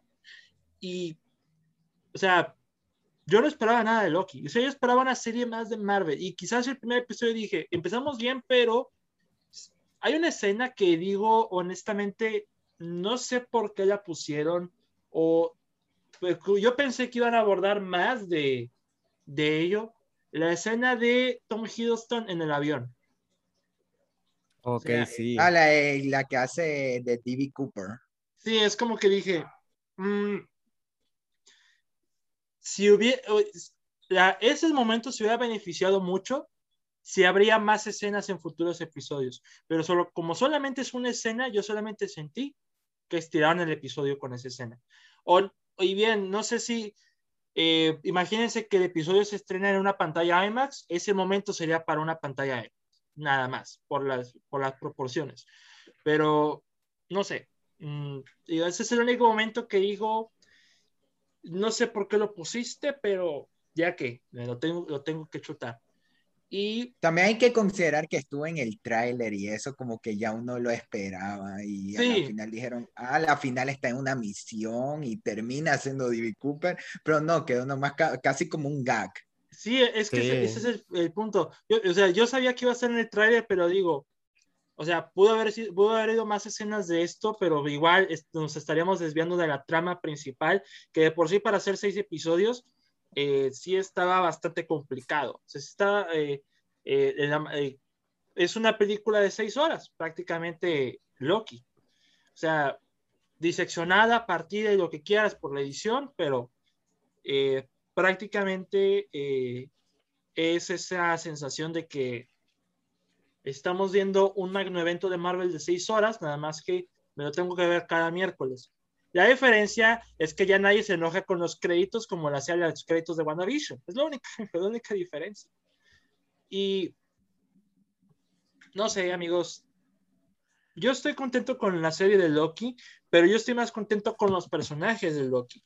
Y aun cuando piensas que van a abordar una cosa y que realmente se abordaron, eh, me pareció también un momento bastante sensacional, eh, Miss Minutes. La forma en que presenta a toda la TVA, la, ya cuando Loki está en el, la audiencia y dice, oye, pero los Vengadores viajaron en el tiempo, ¿y por qué ellos no, o sea, ah, por qué ellos no lo detuvieron? Es, y con una frase te callan la boca, con una frase hay una manera de atar los cabos, dice, es que ellos estaban destinados a viajar en el tiempo para salvar al universo, ellos tenían que hacerlo. Tú te saliste de la Es- y hasta y- se volvió un meme. Se Sí, volvió Se meme. volvió- Con el de así lo quería la sagrada línea del tiempo. O no rindes la sagrada línea del tiempo. Ah, sí, ahí salía el video de Morbius diciendo, así lo quiso la TVA, no, en- no estés chingando. Oye, hablando de así lo que hizo la línea del tiempo, este, no sé si vieron ustedes, bueno, aquí los que vivimos en- Oh. en, México, la imagen de la, era la La- Secretaría de Salud, ¿no? Con la Sí, vacuna. el de- ajá. El ISSSTE, el ISSSTE. el ISSSTE, ¿no? El ISSSTE. Sí. O sea, Guau. ya lo borraron.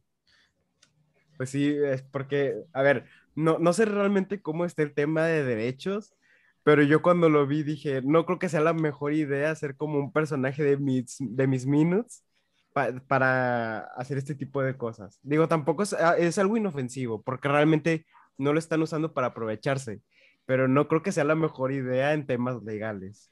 Más bien, Sí, más bien este, el- la bronca fue para el propio ISTE, ¿no? Que no creo que aguante una demanda de Disney. Y Disney podría comprar Ah, en te, México lo- ahorita, te- güey. te lo dice alguien que estuvo en una obra escolar de Alicia en el País de las Maravillas, donde estás haciendo al- un material de Disney y debes saber co- eh, cómo hacerlo. No, díselo a la, a la primaria que puso el Rey León de función de cine en, la prim- en, eh, en el salón de clase. Wow. Ya, Ninguna o sea- regalía le, le terminó cayendo a Disney. y era el DVD, amigos, era el DVD, o sea, hagan el favor. O sea, pero yo, yo dije, yo creo que el community ma- manager ya debe haber pensado, "Esa es una buena idea hacer meme de esto para que le llame la atención a la gente, pero dices, llega a Disney y dices, uy, no, amigo, ya te cayeron 20 demandas, nuestros, nuestros mejores abogados te van a contactar para que te, te veamos en la corte en los próximos días. Es ese tipo de cuestiones, pero bueno. Eh, mis minutes, yo pensé que iba a ser un personaje desesperante. Y sí, yo estaba esperando que digas, bueno, va a ser la villana, va a ser algún tipo de demonio, ese tipo de cosas. Pero cuando sale el momento en el final, cuando está interactuando con Loki y Sylvie, con ese, o sea, lo vemos muy de cerca en pantalla. Y no sé si ustedes eh, lo, lo han pensado, pero entre más de cerca vemos a mis minutos en pantalla, más rara se ve. Mucho más rara se ve. O Sí. yo creo, o fui yo que la vi en 4K y apenas me, lo estaba probando, pero eh, no sé. Eh, estaba estaba súper, súper raro mis minutes. No, fíjate que Eh, sí, ¿eh? Ese personaje de Miss Minutes este, empezó como un personaje muy inofensivo, como dices. Fue una buena introducción, pero con el paso de los episodios iba viendo cada vez más errático su comportamiento y, eh, y te dabas cuenta, o sea, de inmediato saltaba a la vista que algo raro traía. Entonces, sí. Creo que Era el HAL muchos pensaban. 9000 de Marvel. Pues mira, yo, Sí. yo puedo decir que a mí a Silvi, con eso me voy a quedar con Silvi. Ya tengo un reto para ver las cosas que ha hecho Sofía Di Martino, aquí que están las cosas en Airbox, que la mayoría son puros cortometrajes. Así que vamos a ver. Va- Sí, como yo dije, eh, quizás Marvel le abra las puertas a que le den más proyectos. No, sí, sí le abrió las puertas cañoncísimo. Porque, pues, eh, además de Yesterday, creo que este es su, su proyecto más fuerte. Eso sin duda alguna. Además, Sí. Yesterday ni siquiera fue, fuera de la calidad de la película, no tuvo tanta bomba, aún teniendo los Beatles y todo eso. Y, y, y al fin ya, recién ahorita es donde la están ubicando. Sí, es que algo que me gusta mucho de este tipo de películas, sobre todo las blockbuster, bueno, enfocándonos más en el área de superhéroes, es de que normalmente agarran actores que tal vez si no son tan conocidos, pero quieras o no les da exposición. Entonces, o sea, te los muestran y es como de, mira, no conoces a este actor, pero aquí está. Y es una cosa que a mí me agrada mucho porque hemos conocido a, a actores que a lo mejor si no hubieran aparecido en una película o serie de Marvel, nunca los habríamos visto en otra producción. Ujú. Ok. Ahorita pues, yo lo he notado más por las series, porque yo he visto que algunas veces en las películas hasta contratan actores de ren- renombre para ponerlos, ya sea Michael Douglas para que tenga una película para que sus nietos puedan ver donde él salga. Entonces, pero de ahí en la serie sí he notado que hay más de estos, en especial ahorita con Sofía y Martino, en Falcon and the Winters. Wyatt Russell ya está establecido, pero ya cogió más acogida. Sí, pero Falcon. esta actriz, no recuerdo cómo se llama, la que hacía de la líder de los Flag Smashers. Ah, sí. Ah, déjame te lo checo aquí. Se llama Emily, algo así. Te Mm, voy a decir. Pero ella también, no sé si ya la había visto antes. O sea, Sale en Game of Thrones, me parece. Ah, sí, sí salen Sí, Game en of Game of Thrones, ni siquiera yo que... Sí, había, había una publicación de su personaje en Game of Thrones. Y, y había otra película. A ver. A ver, vamos a ver. La actriz se Sí. llama. Ah, no, Erin Kellyman se llama. Erin Kellyman, es verdad. Eh, sale. Ah, Ah, va- va, a salir en The Green, eh, The Green Knight de Sí. A24. Sí, y yo hasta de hecho ya después cuando vi Falcon me di cuenta de que ella salía en solo, que Sí. sale como un personaje creo que se llama Enfys Nest.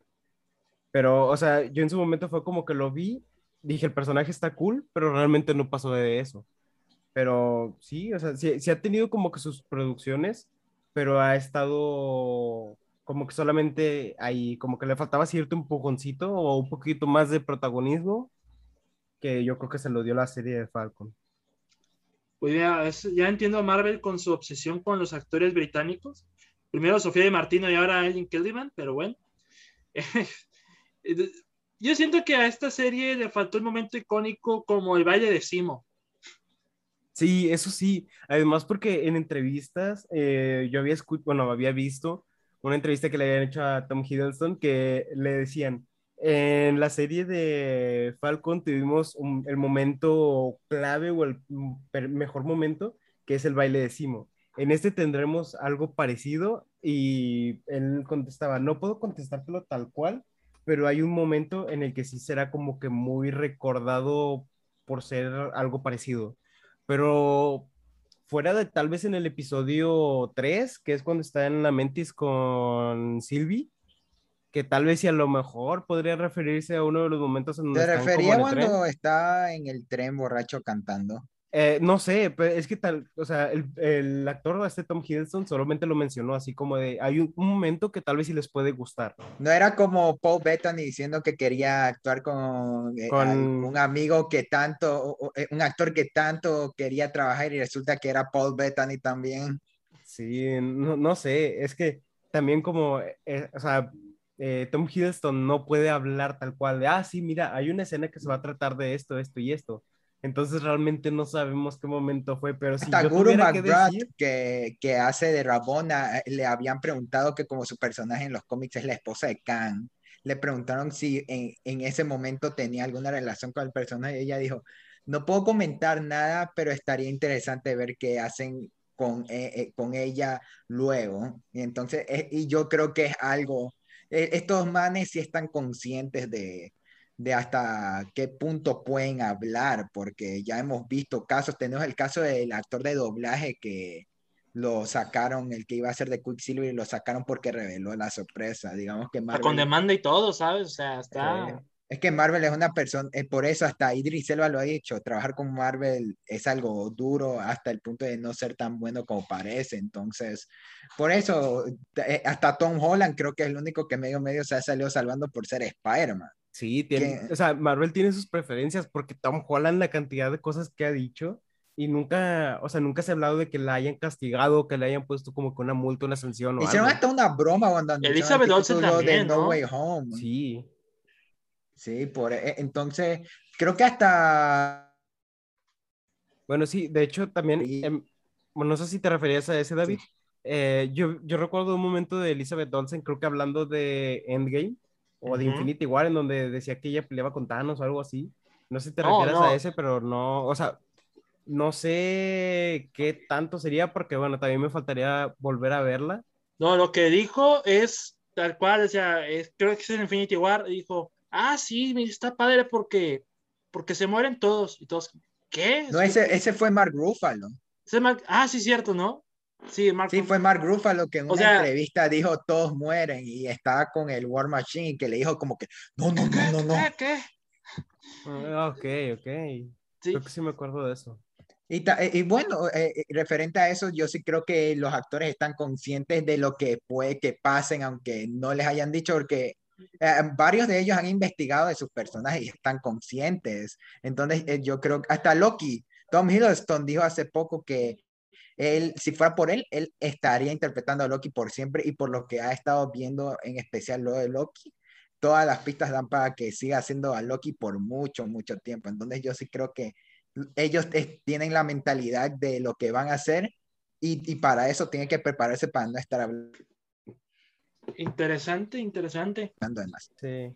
Sí, siento Pues mira. que los, que los actores de Marvel están en, de cierto modo en modo futbolista, que no importa lo que le digas, siempre te van a decir como que lo mismo. De hecho, sí, o sea, es que Marvel, eh, por, por donde sea, es una empresa un poco, sí, es un poco complicada, o sea, suma el hecho de que, pues, un montón de contratos, un montón de compromisos, ir a cualquier lado para eh, entrevistas, agendas, junkets, o sea, Marvel es una empresa como que ya, no, es, no te puedo decir que es un monopolio, aunque sí lo sea, pero pero genuinamente puedo decir que si uno aspira a ser un actor y se, se integra al elenco de Marvel, probablemente sea el trabajo más complicado de su vida, pero no por cuestiones de, eh, histriónicas, sino por cuestiones de agenda. Sí, eso sí. Sí, porque también no, no, es un trabajo que te demande demasiado. A comparación de, por ejemplo, trabajar en una producción de la talla de, no sé, de Martin Scorsese, Wes Anderson, que realmente sí requieren un nivel actoral muy alto. Siento de que Marvel tampoco, o sea, te lo estipulan de que así, pero en otros aspectos sí te ponen como muy limitado. Pues mira, Wes Anderson y Bruce Willis en Moonrise Kingdom, eso que no ve. está muy, muy cañón. Y pues ya la tercera parte, eh, que va a ser más corta, evidentemente aquí ya, vamos a ver, eh, quizás coincidamos, quizás no, nunca sabemos.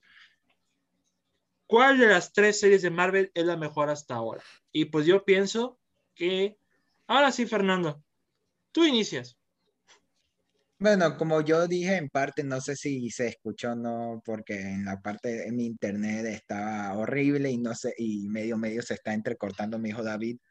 No sé si comenté, pero que mientras más fue avanzando la serie, ya hubo un punto ya como, ya lo dije durante el capítulo, en el quinto, fue donde ya dije, esta es la mejor serie de Marvel, tanto a nivel en fotografía espectacular. El score, uno de los mejores en los últimos años de Marvel. La paleta de colores, muy buena. Y a nivel escritura, muy fuerte. Con sus toques, yo no espero algo del Oscar tampoco cuando se trata de Marvel. Eso ya exigirle más. Es como ir a ver las películas de Rápido y Furioso esperando algo que no es. Eh, ya es eh, para mí algo amargado. Entonces yo creo que, que para Marvel sí, eh, terminó siendo hasta mucho mejor que el, que el promedio de sus producciones. No sabría si la mejor, porque ya hay algunos amigos también. David, yo tenemos un amigo en Letterboxd, Roberto, eh, y él sí ya la catalogó como lo mejor de Marvel en su opinión, pero yo creo que como tal no, pero sí ha sido de las mayores sorpresas y aunque como final no me terminó de encantar por esto de ser abierto, esto ya es algo que tengo con los finales de primeras temporadas que siempre debe quedar abierto para la segunda. Pero ya, eh, sí me dejó muy emocionado para una segunda de, de, Loki. Yo creo que la segunda temporada de Loki y What If y hasta Hawkeye son lo que más espero en el ámbito de series de Marvel. Y, y espero que se mantengan así. Ok. Eh, Kaki, vamos contigo. Pues sí, definitivamente para mí Loki es la mejor de las tres series de Marvel. O sea, uh, quizá, o sea, en general había planteamientos mejores o, o, cuestiones más experimentales, como muchos decían, pero es que a final de cuentas, como un producto, es muy sólida porque no se va además a, a lo experimental, tampoco se queda en lo muy simple, avanza un ritmo más o menos eh, bueno tiene un final que es bueno para la serie y teniendo en cuenta que es un producto dentro de un universo cinematográfico también, creo que los, los cabos que deberían ir atados al resto de su universo también están muy bien. Yo creo que Loki es lo mejor. En su momento yo lo dije, WandaVision a mí me gustó mucho porque creo que era de, de lo más experimental que Marvel tenía en muchos años pero al final plantearon un montón de acertijos y de situaciones que no supieron cómo resolver. Y Falcon and the Winter Soldier tenía un buen mensaje, pero tenía personajes débiles y yo creo que de las tres es la que tiene el peor ritmo, entonces Loki definitivamente es el camino que Marvel debe seguir para sus futuros proyectos. Estimado Brandon, ¿cuál para ti es la, la mejor de las tres? Eh, a pesar de que todas las series de Marvel hasta ahorita han tenido como que sus cositas, eh, sí, definitivamente Loki yo creo que ha sido una sorpresa para todo el mundo, porque así como lo menciona Fernando, cuando vemos una producción de Marvel, esperamos, pues, sí, ver algo, por así decirlo, muy al estilo de Marvel, pero no nos esperábamos ver, eh, sobre todo en la serie de Loki, como un nivel de producción demasiado bueno porque como él lo menciona, el score fue muy bueno, el guion, a pesar de que tiene sus cositas, fue muy bueno, yo creo que está un poquito más arriba del promedio de lo de Marvel. Este, la fotografía, dirección, o sea, yo creo que nos sorprendió en muchísimas cosas, incluyendo personajes. Y también como lo mencionó un poquito Kaki, eh, yo creo que la que sí tenía muchas papeletas, por así decirlo, para hacerla mejor, fue WandaVision por todo este tema de proponer cosas muy diferentes, pero que al final no, sabe, no, no saben cómo resolverlas. Y una cosa que aprecio mucho de Loki es de que a pesar de que, o sea, tienes que haber visto más o menos Endgame para saber de dónde es que salió este Loki, este, se siente un producto muy aparte de todo lo que sería toda la historia de Marvel en general y se siente algo más, eh, algo fresco. Entonces, sí, definitivamente yo creo que la mejor serie sería Loki y yo creo que tal vez hasta por mucho. Ok. Yo para mi caso es un empate. Creo que es un empate. WandaVision, si bien empezó siendo como una serie muy experimental, como dice Kaki, que se atrevía a ya a desviarnos a un concepto ya del sitcom y de las diferentes eh, décadas, el final de la serie terminó por tumbar un poco esa experimentación para ya convertirlo en un final muy Marvel, muy, muy Marvel. Mientras que Falcon and the Winter Soldier, honestamente, sentí que es una serie un poco más redonda, un poco más individual, con unos temas políticos muy interesantes, con un discurso de, de Sam que me gustó bastante, porque es bastante atinado, pero los villanos como que no le hicieron mucha justicia. Eh, sobre todo esta Carly, o sea, digo, ok, es muy joven para ser una, una, una rebelde, la líder de una rebelión. Es muy extraño, pero en momentos como los de John Walker y eh, Simo también, o sea, y como es una esencia un poco más individual, que no dependemos de un universo, ya, o sea, se siente que toda cosa que hace Marvel es una pieza del universo. Eso ya lo tenemos claro desde el principio. Pero pues debe haber un poco de individual, individual, individual ah, me, siempre me trago, individualidad, pues. y esta individualidad recae un poco en Falcon and the Winter Soldier y tenemos esa misma individualidad en Loki. Y por eso considero que es un empate, porque si bien Loki es una serie muy diferente en producción, es una producción muy extravagante, fotografía bastante buena, la música muy diferente a lo que hemos escuchado en Marvel y personajes también muy encantadores, muy, muy bien logrados, bien, bastante bien logrados.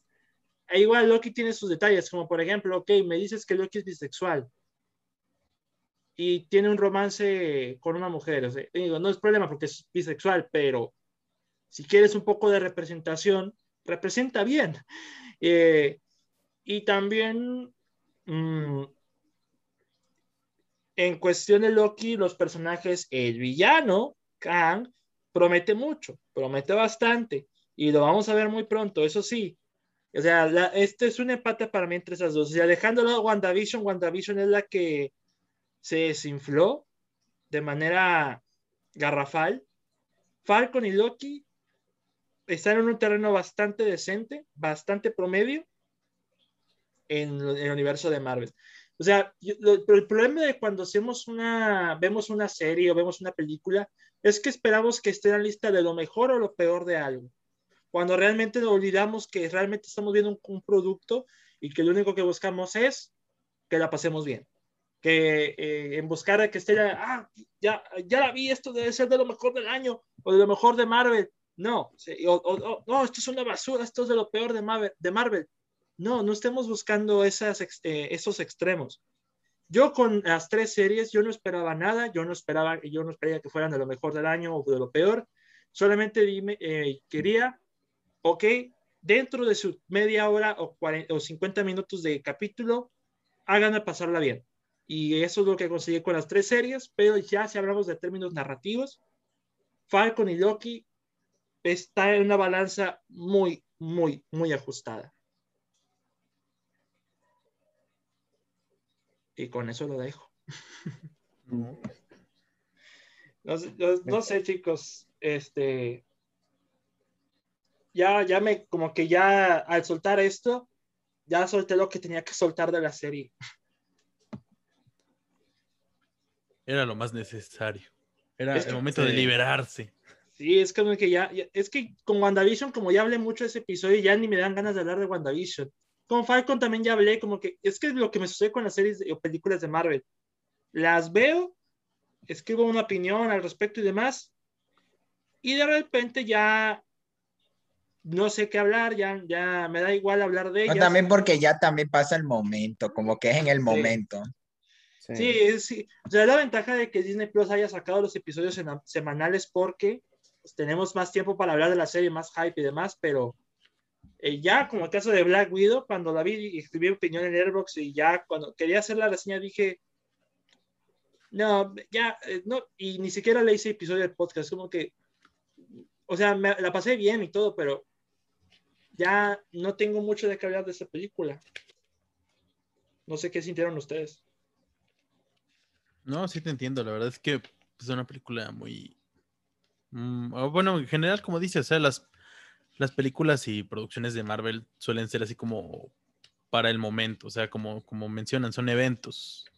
Pero Black Widow de plano fue un ni fu ni fa. Fue una cosa que tenía, o sea, que pasó porque tenía que pasar y ya. Así Ni de siquiera día- de- que debía pasar, porque de- si debía pasar, debió haber pasado hace años, porque esa era una de mis cosas con Black Widow. Es que como que una serie, una película en este caso que llegó tarde, y era algo que sentía que iba a pasar con Loki, no pasó, pero al parecer eso de la fórmula Marvel ahí ya le fue cobrando a Black Widow, al parecer ya, ya cuando la vea en Disney Plus, ya cuando esté en el catálogo ahí en un mes, ahí criticaré, pero hasta eso solo podría decir eso. Y mira que sí me va a servir porque hay gente que me dice, ¿por qué te esperas al mes en, en Disney Plus? Mira, ya me esperé un mes Cruella y ya está. En cualquiera de estos días ya me la veo. Sí, así como dicen, son producciones muy del momento.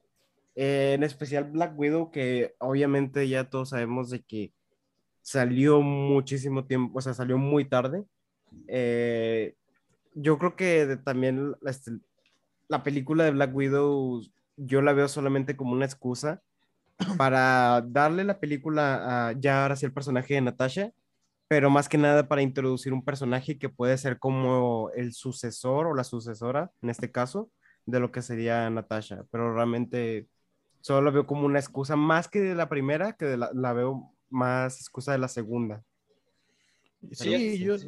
yo, yo sí Ah. creo que Black Widow, o sea, le fue mal más que nada porque tuvo que aprovechar el rebote de Endgame y pues ahorita aprovechó el de Loki. Entonces, no es lo mismo, pero realmente la película se iba a hacer la misma cuando tenía que salir hace un año, que ahora mismo pues ya era caso perdido. Sí, ya, ya fue muy tarde.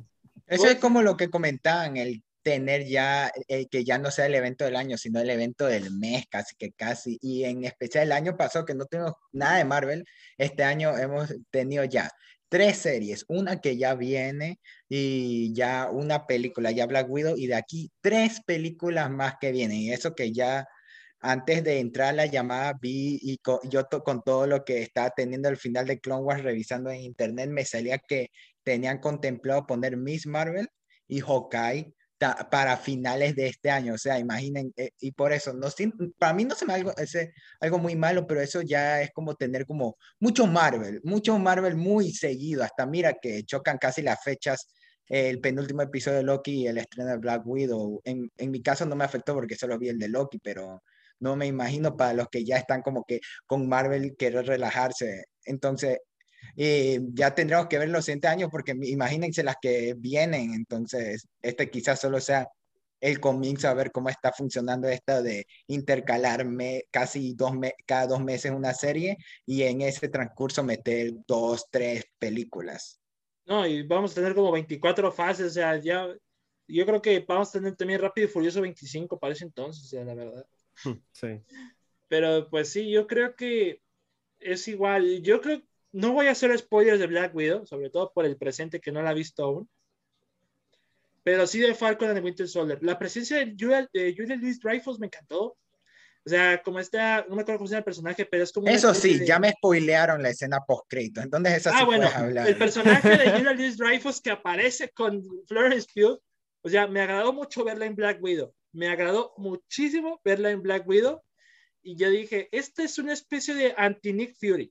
es en, con el mayor sentido de la palabra, es una especie de anti-Nick Fury, pero por la actriz me agrada mucho verla. Es otra de las grandes actrices que se unen al universo de Marvel. Yo no he visto Seinfeld aún, pero he visto uno que otro capítulo y de ahí la ubico, pero más la ubicaba por Arrested Development. Ay, no solamente por ello, también por V, la serie de HBO, o sea, también buenísima ahí.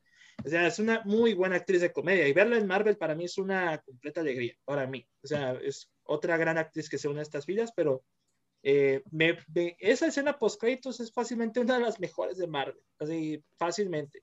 Eh, sobre todo por el hype, o sea, te emociona para lo que viene, que es el objetivo de una, una escena post créditos, pero aquí ya, eh, digamos, con Loki, yo estoy expectante a lo que viene, no espero nada, evidentemente, solo espero que ya, pues, no tarden mucho con la temporada, pero en ese tiempo, que hagan las cosas bien, o sea, que hagan las cosas como lo hicieron aquí y que tengamos más de Sylvie, que es lo que me importa.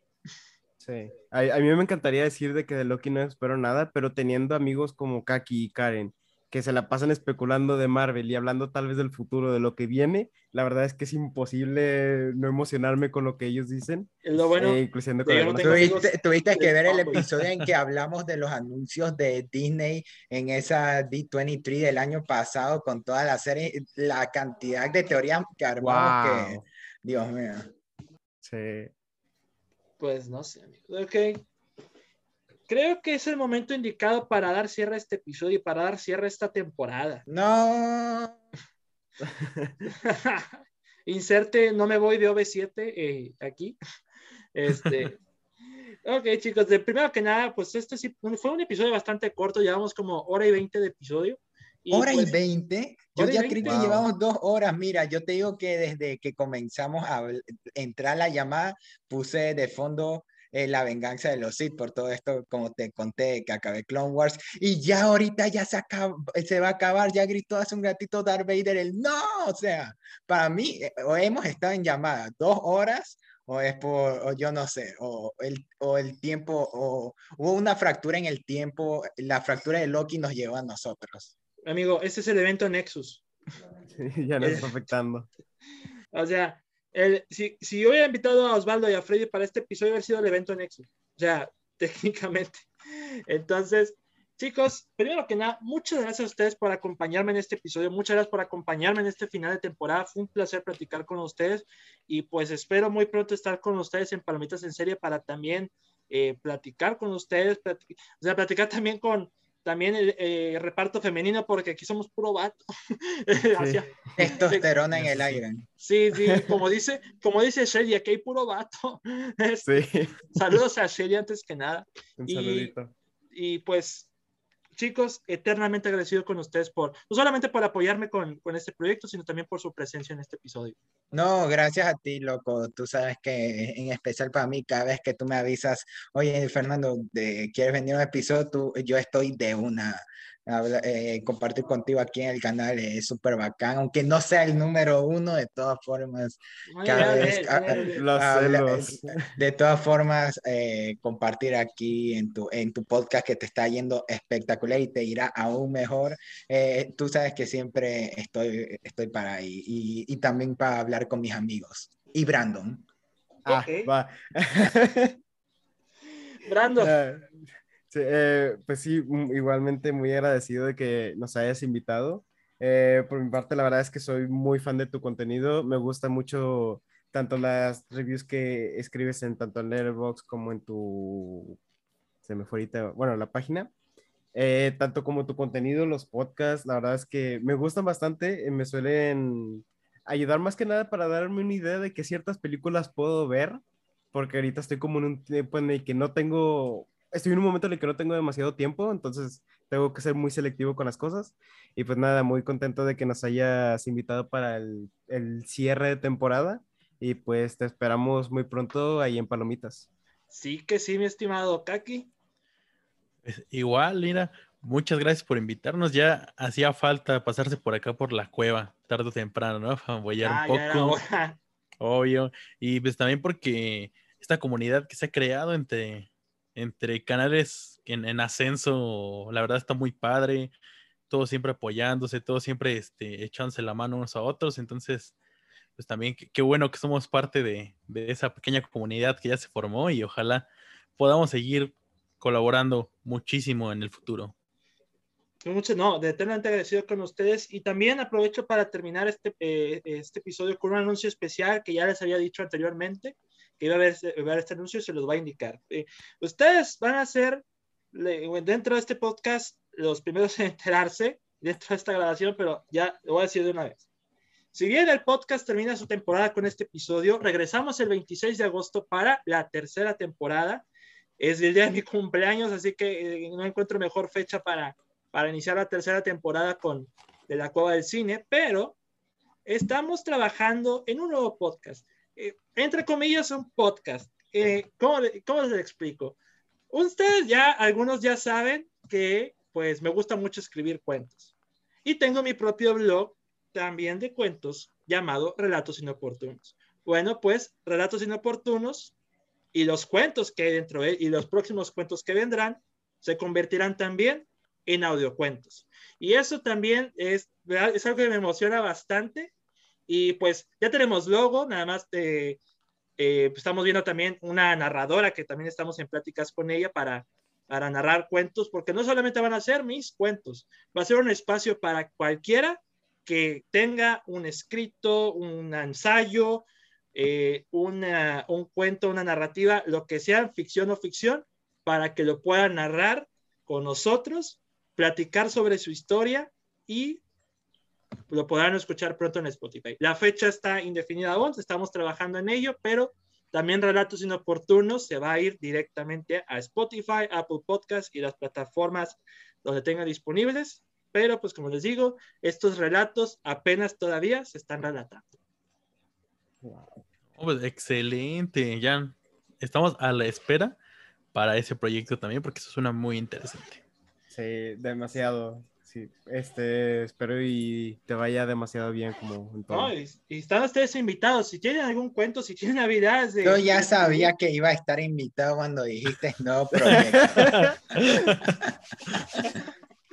no, pero eh, es algo que me emociona mucho. Eh, no, es algo que me emociona mucho, pero como digo, esto ya, ya, ya está tomando cierta forma, pero ya tenemos nuevo logo para el, para el blog, tenemos ya tenemos logo para el podcast, falta narradora. Los, los, cuentos que vienen en el blog se van a narrar, se van a pasar audiocuentos para que más gente los escuche. Pero también los nuevos cuentos que vendrán se van a pasar también a audiocuentos, narrativas también, pláticas sobre también sobre, eh, eh, no necesariamente literatura, sino libros en sí, eh, cierto material, cierto contenido que tengamos. Y pues obviamente como es, espacio de expresión que es, si a ustedes les gusta escribir, si a ustedes les gusta eh, reflejar sus ideas en algún ensayo, algún cuento, ya sea alguna opinión de algún evento también histórico, relatos inoportunos también eh, será como un espacio de expresión eh, para que ustedes o alguien que lo haga por ustedes narre sus escritos y los puedan escuchar en unos 5 o 10 minutos en Spotify. Y pues para que su imaginación vuele más a través del sonido que de lo escrito. Y eso pues es algo que personalmente me emociona mucho, pero como les digo, muy pronto ya verá el podcast de la luz, y, pero de que verá la luz, lo va a ver. Y pues esto no va a ser mientras el podcast esté de descanso, bueno, probablemente, nunca sabemos, pero ese es el anuncio oficial que, que tenía para ustedes. Híjole. Chicos, una vez más, muchas gracias y pues chicos, iniciamos con Brandon, sus redes sociales. Eh, pues nada, me pueden encontrar en Instagram como Brandon Fraga 7, el Letterbox como Brandon Fraga y pues no sé, igual ahí en, en Palomitas ahí tenemos todas las redes, así que si se me olvida alguna, pues vayan ahí y ahí si tienen curiosidad, ahí estamos. Muy bien, Kaki. Este, pues a mí me pueden encontrar en Instagram como Eric-Kaki-Rock y en mi cuenta secundaria que es dedicada a puro anime es kaki.bowers. También en Airbox estoy como Kaki Bowers y pues las redes de Palomitas ya se lo saben, Palomitas en serie en YouTube, Facebook y Spotify. Fernando. Bueno, ahí en Instagram, Carlos Fernando Migueros, donde cada día ahí pongo una producción que estoy viendo, publicaciones de mi, de, mi vida random. En Twitter, Fernando Mideros F. Mideros Vice por ahí, donde voy haciendo comentarios bien random, ahí cuando se me ocurre algo, retuiteando cosas. Y también en, en, Facebook, Fernando Mideros ayudando a, a, la administración de las reviews en Palomitas en Serie pero también eh, Letterboxd, que como Carlos F. Mideros, ahí pueden ver, eh, también ubicarme entre los seguidores de David y Brandon y de Kaki, que, y donde cada día voy subiendo cada cuatro o cinco horas lo que voy viendo durante el día, semana, literal, eh, antes de que me llamaran para la reunión ya estaba haciendo mi review en Letterboxd de Clone Wars, así que ahorita de aquí a acá yo la publico, así que yo vivo casi que casi en Letterboxd. Muy bien, muchachos. Por mi parte, pues me pueden seguir en Twitter para que vean mi apreciación, mi fanatismo por el tráiler de Yacas 4 en arroba DavidCat21. También me pueden seguir en el blog como arroba la cova de cine 1. El podcast lo pueden escuchar en Spotify, Anchor, Google, Apple Podcast, cualquier plataforma disponible, eh, de podcast disponible que no exista o que no conozca su existencia, mejor dicho. En, en Facebook también estamos como la cueva del cine y pues el blog también, el blog de WordPress, donde están las reseñas oficiales escritas formales. Y pues para reseñas informales y de más adelantadas que en el blog, pueden seguirme en Letterboxd eh, como David Cavazos con D y C mayúscula. Muchas gracias a ustedes por escucharme, eh, por escucharnos eh, en esta plática y sobre todo, muchísimas gracias por apoyarnos en una gran, gran temporada. Me, eh, estoy muy contento con los resultados que, que, el podcast ha tenido y que la influencia que ha tenido en ustedes, sobre todo con nuestros invitados también. Y pues, como les dije, esto no es un adiós, esto va a ser hasta pronto, los veré, eh, los escucharé, o pues, o me Como dirían en Nomadland, I see you down the road. Exactamente, o el Cowboy Vivo, see you Space Cowboy. El 26 de agosto volvemos y vamos a volver con todo. Y pues ya recuerden, también viene relatos inoportunos, pero ya eh, en el Facebook detallaré un poquito más eh, cómo consistirá todo esto. Pero, chicos, muchas gracias a ustedes. Mi nombre es David Cavazos y los esperamos muy pronto. Muchas gracias por todo y pues hasta la próxima. Adiós. Adiós. Es hora de reiniciar la línea temporal. Muchas gracias por escuchar este episodio. Recuerda seguirnos en Spotify, Anchor, Google y Apple Podcast. Puedes compartir este episodio con tus amigos por medio de Facebook, Twitter o donde quieras.